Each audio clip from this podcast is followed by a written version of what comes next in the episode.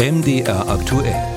Hörer machen Programm. Und da geht es heute in die Kita. Für viele Kinder und deren Eltern war dieses Frühjahr eine harte Zeit. Irgendwie sind ständig Krankheiten in den Einrichtungen rumgegangen. Und das beschäftigt einen Hörer aus Magdeburg, der anonym bleiben möchte. In der Kita meiner Kinder haben wir Infektionskrankheiten am laufenden Band. Zuletzt war es Scharlach. Aus meiner Elterngeneration höre ich immer wieder, das sei früher anders gewesen. Sind Kinder heutzutage wirklich häufiger krank oder trügt hier die Erinnerung? Die Kita und die Infekte. Unser Reporter Till Ganswind hat da mal nachgefragt. Als Vater eines Kita-Kindes in Leipzig kann ich die Erfahrung unseres Hörers nur bestätigen. Fast im Zwei-Wochen-Takt galt es, die Betreuung des kranken Kindes zu organisieren. Ständig war was.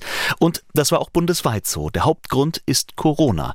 Es handelt sich immer noch um einen Nachholeffekt Effekt. Durch die Isolationsmaßnahmen hätten die Kinder eben keinen Immunschutz aufbauen können, sagt Burkhard Rodeck, Generalsekretär der Deutschen Gesellschaft für Kinder- und Jugendmedizin. Und wenn das dann zwei oder vielleicht sogar drei Jahrgänge hintereinander trifft, dann muss man sich nicht wundern, dass dann, wenn die Schranken wieder offen sind, dass dann natürlich diese Generationen gleichzeitig oder diese Jahrgänge gleichzeitig betroffen sind von den Infektionen und das erweckt den Anschein, als dass es natürlich häufiger würde. Der Anstieg der Zahlen in jüngster Zeit sei natürlich real, sagt Rodeck. Es gebe aber keinen generellen Trend, dass Kinder häufiger krank würden als früher.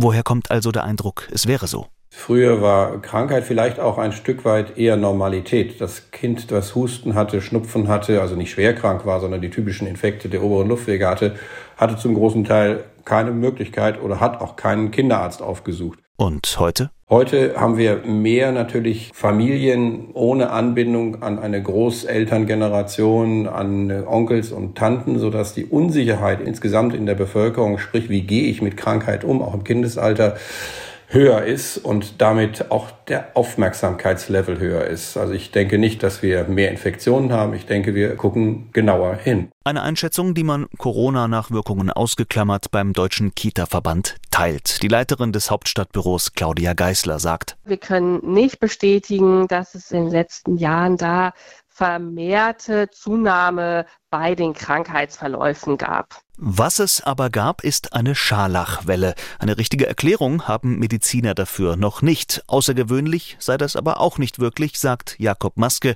Sprecher des Berufsverbandes der Kinder- und Jugendärzte. Solche Wellen sehen wir bei vielen anderen Erkrankungen auch und sie sehen wir jedes Jahr für eine andere Erkrankung. Also auch dies im Prinzip zunächst mal nichts Besonderes. Und Maske hat außerdem eine gute Nachricht für leidgeplagte Kita-Kinder und deren Eltern tatsächlich haben die Kinder im Kindergartenalter inzwischen schon sehr viele Infekte nachgeholt, sodass wir eigentlich erwarten, dass wir im nächsten Jahr diesen Nachholeffekt nicht mehr sehen.